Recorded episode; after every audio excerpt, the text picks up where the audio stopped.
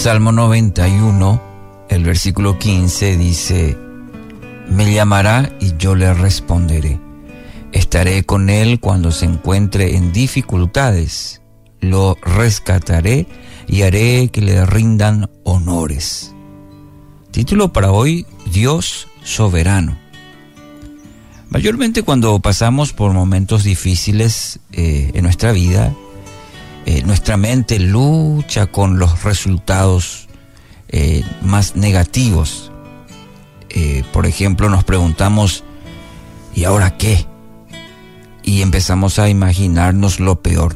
nuestra mente es una, un campo de batalla, ¿verdad? Porque nos imaginamos lo peor. con estos tipos de pensamientos, la situación se torna más complicada de lo que en realidad es cuando nuestra mente se deja llevar por, por lo negativo. Mm. Con el texto de hoy, el Salmo 91, 15, esta maravillosa promesa, quiero animarte a contrarrestar esos pensamientos negativos.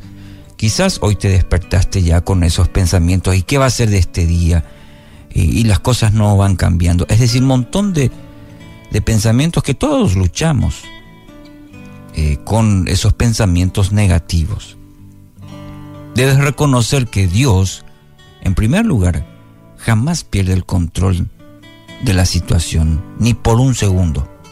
Mm. A veces justamente ese pensamiento es el que viene a la mente. Dios se ha olvidado de mí. Mm. O Dios tiene preferidos. Cosas como esos, esas situaciones o pensamientos que vienen a la mente. Entonces, aceptar la soberanía de Dios. Sobre todo, mi querido oyente, eso es vital.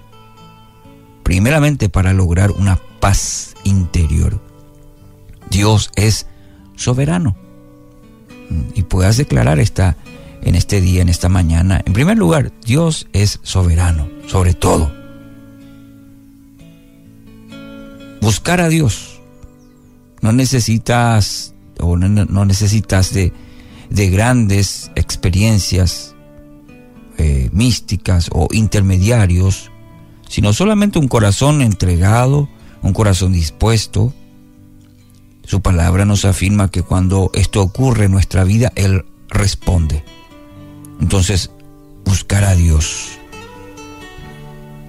Dios es tu protector. Quiere llevar tu vida a sus propósitos que Él estableció mucho antes para tu vida. Quiere atender tus necesidades conforme le rindas todo a Él y le obedezcas. Esto es también un principio importante. Claro que quiere ayudarnos, pero conforme nosotros confiadamente obedecemos, confiadamente le entregamos a Él nuestra vida aunque quizás no entiendas hoy del todo la situación que atraviesas, quizás, sin importar lo que suceda, Dios tiene un plan para bendecirte porque eres la persona más importante para Él. Su palabra así lo afirma. No es que hay una escala de personas para Él, eh, más importantes y otras menos, no tú eres la persona, vos sos la, persona más importante para Él. Dio todo lo que tenía por amarte. Y un plan eterno para que goces para siempre. Así dice su palabra. Ese texto cuando dice Jesús, yo voy a ir, voy a volver al Padre y voy a preparar un lugar para que ustedes estén conmigo. Ustedes ya saben cuál es el camino a seguir, dando a entender que Él es el camino, la verdad y la vida y nadie llega al Padre si no es por Jesús. Pero la promesa fue clara. Yo voy a ir y voy a preparar un lugar. Hay una eternidad para gozar para siempre. Bueno, entonces tenés que tener presente que todo lo que te sucede, te suceda, sí, todo, todo, todo, dice el texto, aun aquellas cosas que aparentemente para nosotros para vos puede resultar, no, qué bueno puede salir esta situación. Va a resultar para tu bien, mi querido, mi querida. Tené paciencia, perseverancia, pero resultará para tu bien si confías en la soberanía y en el poder de Dios para rescatarte, para animarte, para fortalecerte en medio de esa situación. Él lo va a hacer. ¿Qué te parece si dejas de imaginar, como dijimos en, el principio, de crear situaciones de, de que lo peor va a venir? No, no, no.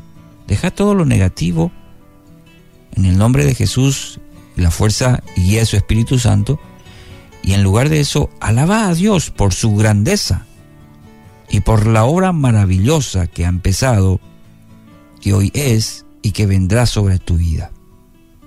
En el nombre de Jesús.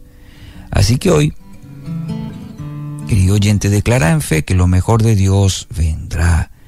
Y por eso le darás el control y la alabanza de tu vida en el día de hoy. En el nombre de Jesús.